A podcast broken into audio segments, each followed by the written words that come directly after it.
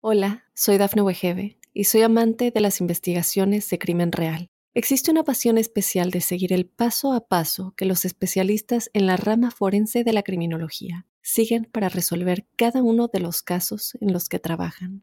Si tú, como yo, eres una de las personas que encuentran fascinante escuchar este tipo de investigaciones, te invito a escuchar el podcast Trazos Criminales con la experta en perfilación criminal, Laura Quiñones Orquiza, en tu plataforma de audio favorita. Buenos días, buenas tardes, buenas noches y bienvenidos a la Huella OVNI. Este espacio que creamos entre todos para hacernos preguntas, para generar reflexiones, para buscar respuestas. Claramente buscamos respuestas, pero sin casarnos de verdades absolutas. Esas preguntas que yo pienso que el primer ser humano eh, con, cierto grado de raciocinio, ¿habrá habido un primer ser humano con, inteligencia? ¿Cómo habrá sido esa inteligencia, por supuesto, de la que estamos hablando? No, no vamos a empezar a debatir qué tipos de inteligencias hay en este momento, por más que tendrían razón. ¿Habrá mirado al cielo? ¿Y se, se habrá hecho esa misma pregunta que nos hacemos nosotros hoy? ¿Qué hay en las estrellas? ¿Qué hay más allá de lo que vemos? ¿Nos visitan? ¿Nos miran? ¿Nos observan? ¿Tenemos que ver con ellos? ¿Por qué estamos acá? Esas grandes preguntas que desde siempre tenemos, desde tiempos inmemoriales, y que aún no hemos podido responder. Esas preguntas que yo hace más de 20 años que me hago cuando empecé a hacer este tipo de documentales, a recorrer gran parte del mundo, a hablar con expertos, con científicos, con testigos, con investigadores, con escépticos, y que todos ellos me llenaron con mucho, mucha información, mucho conocimiento, pero especialmente me llenaron de más y más preguntas. Esas preguntas que yo vengo a ofrecérselas a ustedes para que entre todos podamos empezar a desandar este camino, empezar cada uno a obtener las conclusiones que le cierran y que cada uno de nosotros pueda tener su propia conclusión sobre estas grandes y enormes preguntas que tenemos desde el inicio de los tiempos. Yo soy Jorge Luis Zuckdorf, me encuentran en redes, en Instagram soy arroba Jorge Luis S oficial, en Twitter soy arroba Jorge Luis S-77 tengo un mail que es las historias de George, las historias de George, arroba gmail.com. En estos tres lugares les pido que me escriban, que me hagan las preguntas que quieran que respondamos en este espacio, que quieran, que me digan con quiénes quieren que hable, a quién quieren que entreviste, que me recomienden sus opiniones, que me digan estoy de acuerdo con lo que dijiste o no. Y también y esto es muy muy importante para mí y creo que esta segunda temporada lo está enriqueciendo muchísimo. Hoy no vamos a tener, pero quiero seguir teniendo muchos, son sus experiencias en primera persona. Mándenme audios, cuéntenme qué experiencias tuvieron ustedes o las personas que están a su alrededor. La idea no es analizarlo, no es juzgarlo, no es explicarlo o no explicarlo. Simplemente yo al final del programa quiero poner esos audios y que entre todos escuchemos, que nos conozcamos, que hagamos que esta comunidad pueda seguir pensando y caminando hacia adelante con esta propuesta que no, necesito tampoco que, ustedes la adopten como propia, pero sí es mía de no casarnos con las verdades absolutas. Así que sigan enviando esas preguntas, sigan participando y este espacio va a seguir creciendo y creciendo.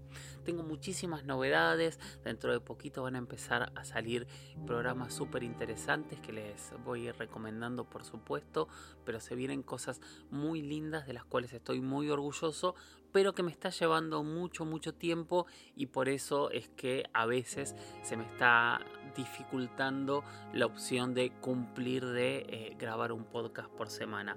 No es que no quiera hacerlo, tengo muchísimos, muchísimos temas para seguir contestando. Creo que me quedan como 12, 15 hojas de preguntas de ustedes y espero hoy recibir varias más. Así que anímense a mandar esas preguntas y esas experiencias de audio en primera persona. Estoy revisando todas las redes a ver si me falta alguna experiencia en primera persona, pero necesito que me envíen más. Quiero escucharlos, por favor, envíenme esas experiencias. Bueno, vamos a empezar con el programa de hoy.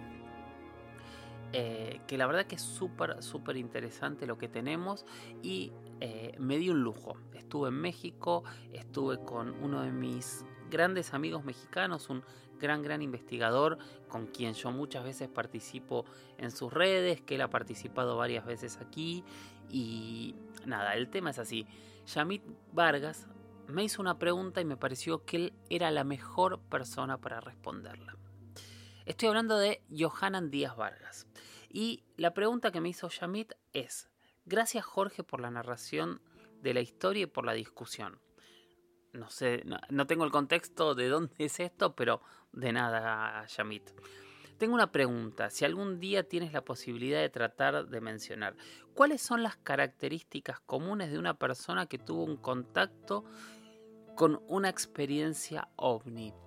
Bueno, de contactados, yo creo que una de las personas que más los ha investigado, que más interactúa con ellos y que más conoce es Johanan. Así que directamente le dije, Johanan, ¿me podés responder esta pregunta con todo tu conocimiento? Y aquí va la respuesta. Jorge, amigos del auditorio, qué gusto saludarlos. Johanan Díaz desde la Ciudad de México. Y bueno, pues para aclarar un tanto esta parte de cuáles son las características comunes de una persona que tuvo un contacto con una experiencia de ovnis, hay varios aspectos a considerar. En primera, hay que recordar que los objetos voladores no identificados son eso, precisamente, objetos voladores que el testigo no tiene la capacidad de identificar, que se encuentran a una mediana distancia, es decir, que a lo mejor eh, puede ser un avión, un globo, un helicóptero, un dron, en fin, pero que en ese momento, cuando se está registrando el avistamiento, la persona no tiene la capacidad, no tiene... Eh, el valor de, o sea, valor en cuanto a ese tipo de comparación, el valor agregado al momento de que lo está observando y a lo mejor puede ser alguna de estas eh, de estos artefactos que acabo de mencionar. Pero también queda muy claro que dentro de todo esto están aquellos que no se les puede dar una explicación que son objetos voladores no identificados que no se les puede dar una explicación que el testigo no logró entender de qué se trataba a lo mejor porque alcanzaron velocidades extraordinarias o porque de repente apareció o porque de repente se desapareció o porque eh, a lo mejor comenzó a mandar flashazos, en fin, son una serie de características que vamos a encontrar de estos artefactos voladores no identificados. Y es ahí cuando entonces entra la duda de si es tecnología terrestre o es tecnología que en algún momento pudiera tratarse de otros planetas. Pero si vemos que son eh, objetos que hacen maniobras que, que las naves terrestres no las realizan, entonces hay que poner más atención. Si vemos que son objetos que no tienen un medio visible de propulsión como hélices, alerones, turbinas, etcétera, etcétera, es que simplemente cuentan con una tecnología más avanzada y por lo tanto debemos también poner mucha atención a ese tipo de objetos. Ahora, también está dentro de estas características aquellos objetos que son como una especie de anillo, es decir, que son semitransparentes con forma de anillo y que se mantienen eh, flotando de una manera tremenda y que alcanzan velocidades muy eh, fuertes y que así como son los ovnis con forma de anillo, están las esferas, el clásico plato volador, objetos con forma de rombo, triangular, en fin, son muchas las formas que estarían ahí como que muy al pendiente de eh, estarse presentando con nosotros y seguirnos ayudando a entender, uno, de que no estamos solos en el universo, dos, de que ellos cuentan con una tecnología más avanzada y que ya están aquí entre nosotros. Y el punto tres, que creo que es uno de los más destacados, que nos está ayudando a elevar nuestra conciencia hacia un pensamiento cósmico en donde nosotros formamos parte, y como han asegurado algunos contactados, de un gran vecindario cósmico y que apenas nos estamos percatando de que esta realidad es así. Eso es por un lado en cuanto a estos objetos voladores no identificados, pero quizá también sea importante mencionar en este aspecto que hay otro punto que no podemos hacer a un lado ni lo podemos negar que son aquellas personas que entran en contacto con seres extraterrestres, que comienzan a, a, recibir mensajes y que en algunas de esas experiencias todo inicia con el avistamiento de un ovni. Tenemos entonces el contacto, que son aquellas personas que refieren vivir experiencias de comunicación directa y contundente con seres llegados de otras partes del universo o del interior de la Tierra o seres que vienen de otras realidades es decir, los ultraterrestres. Eh, tenemos también aquellos que han vivido encuentros. Los encuentros se desarrolla también a partir de que van en una carretera o están en amplias zonas donde eh, no hay más personas o hay un mínimo, de repente aparece un objeto con forma de esfera muy luminoso que baja hasta las cercanías de donde se encuentra el testigo y ahí hay un tiempo que ellos refieren donde viven una experiencia casi mística. Es decir, en el encuentro se da una sola vez en la vida del testigo. Y hay mensajes, hay recomendaciones, y muchas otras cosas que le ayudaría al testigo en primera instancia a resolver los problemas personales y después también a que corran la voz de que no estamos solos en el universo. Esto estoy hablando a grandes rasgos. Y el último de los puntos que también se desprendería de los avistamientos es el secuestro que al igual del encuentro, que están en amplias zonas despobladas, el testigo se encuentra ya sea solo o en compañía de una o dos personas más, los testigos, o sea, las personas que se encuentran en ese lugar, ven a un objeto que desciende muy cerquitita, unos metros de ellos, ven que bajan unos seres y los invitan, bueno, más que invitar, los, los suben en contra de su voluntad y hay tiempos perdidos que van desde 45 minutos hasta una hora y media. Todo dependerá de la zona, todo dependerá del lugar, todo dependerá de la época y todo dependerá de lo que nos digan los testigos. Al interior, a estas personas que son secuestradas o mejor conocidas como abducciones, Dentro de esos artefactos les hacen todo tipo de estudios, les meten tubos por todas partes del cuerpo y esos seres se limitan solamente a decir que están haciendo estudios, algunos aseguran, para hacer una hibridación entre la raza de ellos y nosotros, otros asegurarían que están haciendo esos estudios porque lo que desean es ver de qué manera el ser humano podría vivir en otros planetas y quizá muy parecido a la atmósfera, a la gravedad de estos seres extraterrestres. Y me imagino que si esto lo dicen es porque están pensando en llevarse a una cantidad considerable de personas. Y creo que podríamos agregar un tercer punto, que son, eh, después de todos los estudios que les hacen, les muestran en una especie de pantalla en 3D con sonido envolvente, porque así es como lo refieren los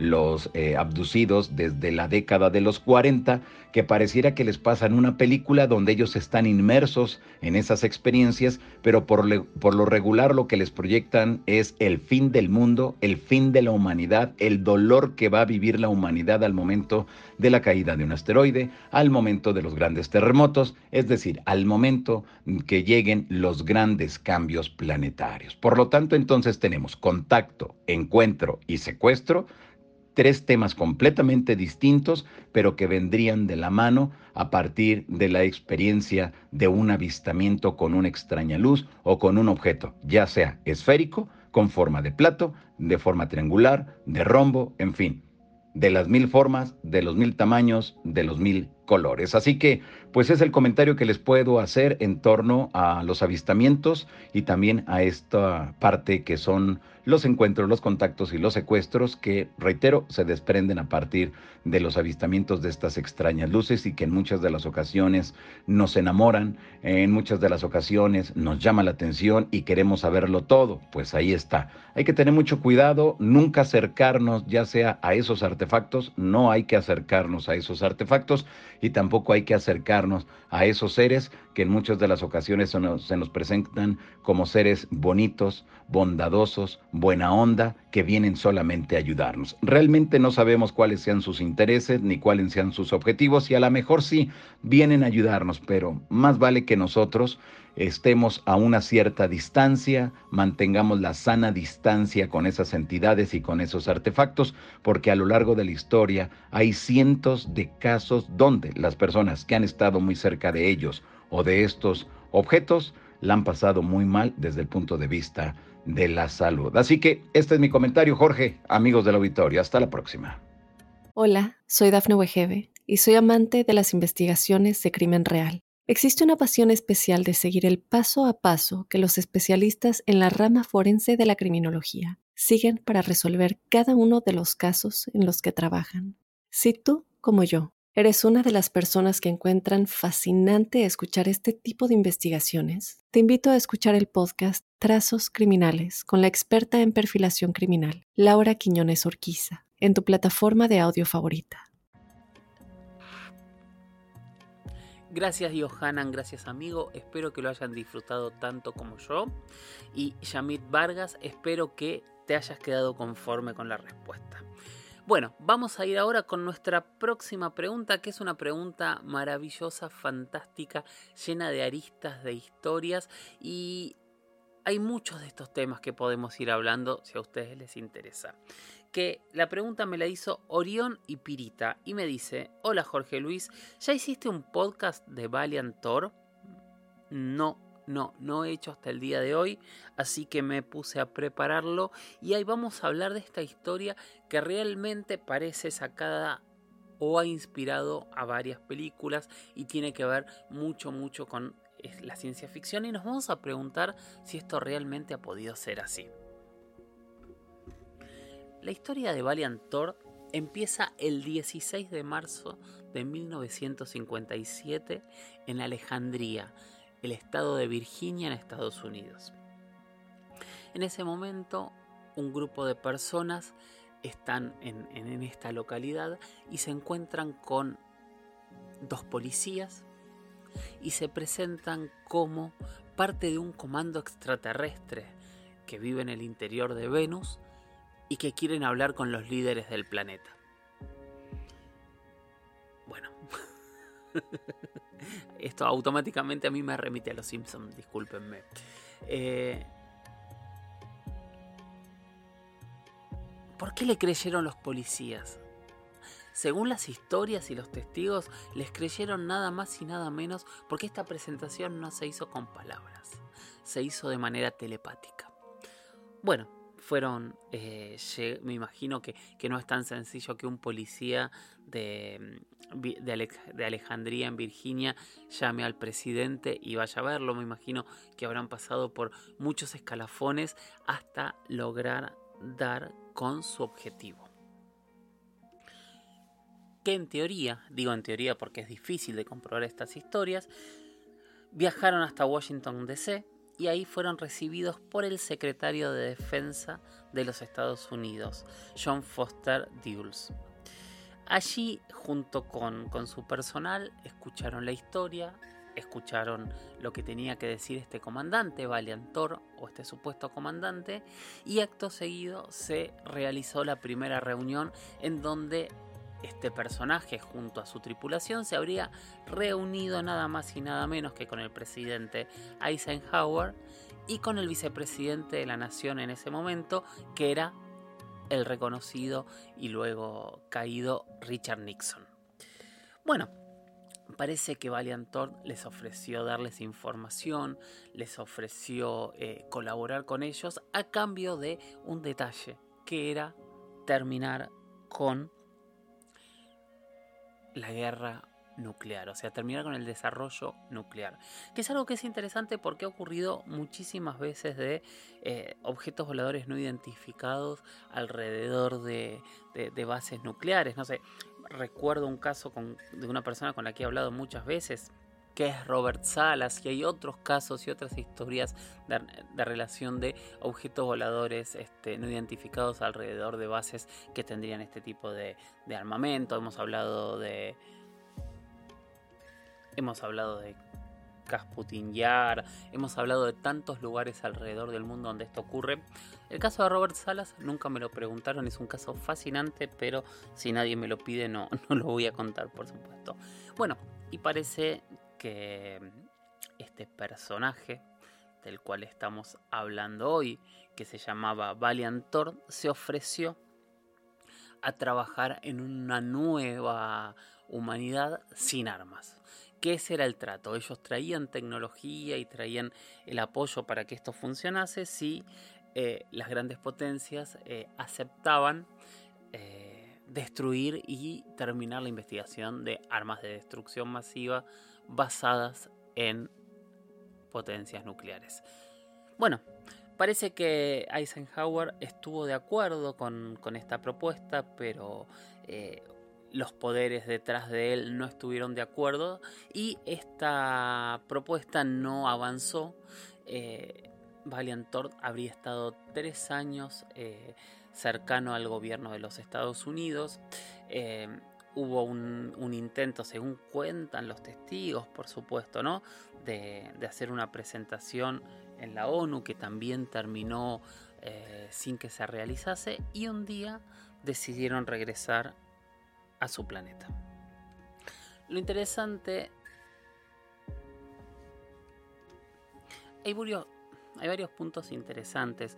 Eh, Venus eh, es un planeta gaseoso con mucha temperatura, o sea, es imposible hoy sabemos vivir sobre la superficie, aunque hace poquito nos hemos enterado de que es probable que la primera fuente de vida la encontré fuera del planeta Tierra, por supuesto, eh, la hayamos encontrado en, esas nubes este, ácidas que están en Venus, pero lo que decía Valiant es que en realidad ellos vivían en el interior del planeta, o sea que eran intraterrestres venusinos. Por otro lado, todas estas historias llegaron a nosotros gracias a un señor, a un investigador que se, llamó, que se llamaba Frank Strange, que fue un, investigador este, eh, ufológico, también fue un pastor evangelista, que fue quien dijo que tuvo relación con, con Valiant Thor y conoció eh, la historia de primera mano. Lo interesante es que, por ejemplo, familiares de, Eisenhower, entre otros, siguen afirmando que esta historia es real. Es la única historia en donde se habla de extraterrestres en relación a al gobierno de los Estados Unidos. No, no, por supuesto que no. Hay muchísimos personajes que, que, lo dicen y hablan de este tipo de historias. Creo que el más interesante para escuchar es Paul Heller, ¿no? Eh, que, que, murió en el año 2021, que fue ministro de Defensa de Canadá en la década del 60 y que él murió afirmando que estos pactos, estos contactos existían. Hay un montón de otros personajes eh, como Alfred Webre eh, que, afirman que este contacto e incluso este intercambio de, de tecnología existe. Ahora, ¿sabremos algún día si esto es verdad? Tal vez algún día lo sepamos. Hay una nueva apertura que tal vez nos lleve a, a conocer si es verdad. Tal vez nada de esto sea verdad y sea una gran fantasía, pero cuando estas historias están, a mí me gusta escucharlas, me gusta contarlas y me gusta que cada uno pueda sacar sus conclusiones. Hay mucha información de Valiantor, hay fotos de, de, quién habría sido este personaje, que realmente las fotos que hay es un ser humano, de hecho hablan que tenía, que, pues, que medía ochenta y pico de un metro ochenta y pico, que tenía un peso normal a un ser humano, nada, hay, hay, hay muchos datos eh, de esta persona. ¿Realmente habrá habido un venusino dentro del Pentágono y muy cerca del presidente de los Estados Unidos? ¿Habrá sido la, última, la única vez? ¿Habrá sido el único, de ser cierto, personaje de estas características que se haya acercado a un gobierno? ¿O habrá algún otro personaje que se haya acercado a alguna de las otras potencias que también por aquel entonces desarrollaban las armas nucleares? ¿Qué pasa hoy donde las armas nucleares se siguen desarrollando? Y que lamentablemente seguimos eh, en riesgo todos juntos de que algún día un loco decida eh, activar estas, estas armas. ¿Qué va a pasar? Estas historias de, de, objetos que desactivan las ojivas nucleares, que están controlando qué está sucediendo, ¿serán verdad? ¿Ese día se darán a la luz? Ojalá no tengamos que llegar ese día para ver si realmente esto es verdad o no. Pero nada, esta es la historia de, de, de, de Valiant Thor. Espero que te haya gustado Orión y Pirita y que sea dentro de, lo que esperabas. Hola, soy Dafne Wegebe y soy amante de las investigaciones de crimen real. Existe una pasión especial de seguir el paso a paso que los especialistas en la rama forense de la criminología siguen para resolver cada uno de los casos en los que trabajan. Si tú, como yo, ¿Eres una de las personas que encuentran fascinante escuchar este tipo de investigaciones? Te invito a escuchar el podcast Trazos Criminales con la experta en perfilación criminal, Laura Quiñones Orquiza, en tu plataforma de audio favorita. Y ahora vamos a ir con nuestra última intervención de hoy, que en realidad eh, no tiene que ver directamente con el tema ovni, pero me pareció fantástico poder tratarlo. Y primero voy a leer la pregunta, que la hace Laura Susana Ludueña, una de esas personas que están siempre y siempre me apoyan con el podcast y gracias. Y dice, Jorge, ¿puedes hablar del apagón que están mencionando en Austria? ¿Qué sabes de eso, por favor? Gracias. Durante el año 2021, Austria, de manera oficial, empezó una serie de eh, ensayos para poder protegerse de un posible apagón masivo, de un blackout.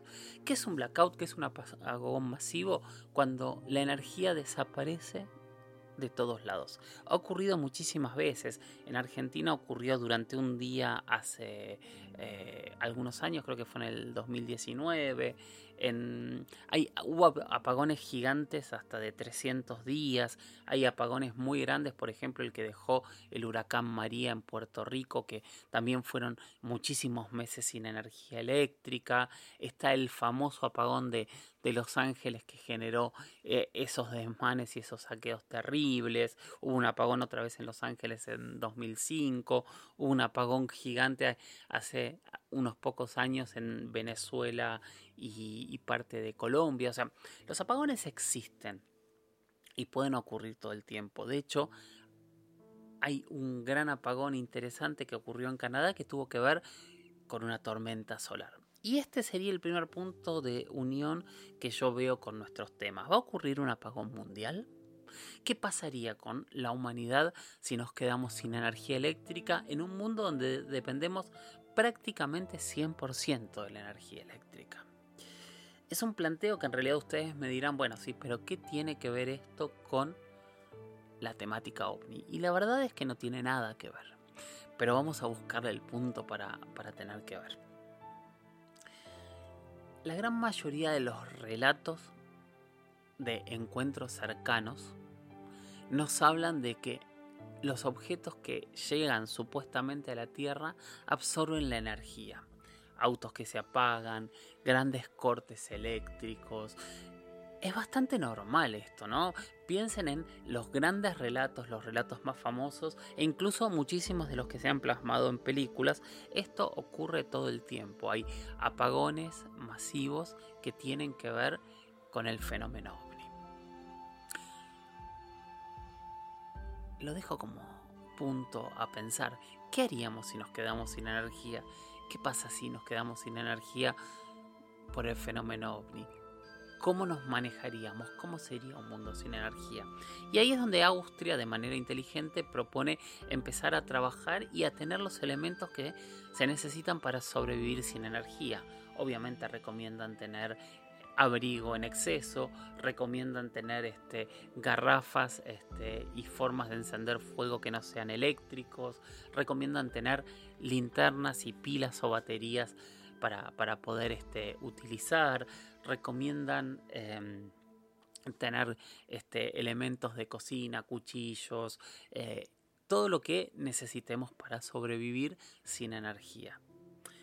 El corte que está planteando Austria claramente no tiene que ver con una llegada de grandes este, naves espaciales, sino que ellos lo están planteando desde una sobresaturación del sistema eléctrico y también yo creo que están estudiando al Sol, porque el Sol está extraño, cada vez está lanzando mayores tormentas solares y esas tormentas solares afectan nuestra superficie. De hecho, si no tuviésemos la atmósfera, cada una de esas tormentas solares hubiese acabado con toda la vida en la Tierra. Pero todo eso genera que podamos tener un cambio muy fuerte y ese cambio nos pueda dejar sin energía. Entonces, ¿es posible? Claro que es posible, hay cientos de ejemplos. ¿Va a ser por siempre? No, no va a ser por siempre, pero hay que estar preparados y hacer este ejercicios eh, para, poder este, realizar este tipo de de simulacros son buenos, así como también creo que hay muchos países que hacen ejercicios de simulacros en torno a una posible invasión extraterrestre si hay alguno que no lo hace debería hacerlo porque obviamente es una posibilidad siempre. No sabemos si hay vida eh, en el exterior, pero tampoco sabemos si no hay vida. Entonces son posibilidades e hipótesis posibles. Y todas esas posibilidades e hipótesis posibles, alguien tiene que estar preparado para guiarnos en cada punto. Nada, el apagón no está planteado directamente desde el fenómeno extraterrestre, ni siquiera está planteado desde, desde el secreto, desde la conspiración, porque de hecho Austria lo dijo públicamente, pero me parece que lo podemos tomar desde este tipo de temáticas y sí recomiendo por supuesto estar siempre, siempre preparado para este tipo de cuestiones. Bueno, hasta aquí llegamos hoy. Hoy no tengo experiencias en primera persona. Así que les pido por favor que me sigan enviando experiencias porque quiero seguir escuchándolos. También quiero más y más preguntas. Hoy es el día, bombardeenme hoy de audios y de preguntas. Pongan todo en mi Instagram en arroba Jorge Luis oficial, en mi Twitter arroba Jorge Luis S. 77 o envíenme un mail a las historias de George, las historias de George gmail.com y entre todos sigamos haciendo este espacio cada vez más grande que se llama la huella ovni es de todos y aquí nos hacemos la pregunta que se hace la humanidad desde el inicio de los tiempos. ¿qué hay en las estrellas? gracias y hasta la próxima. Chau chau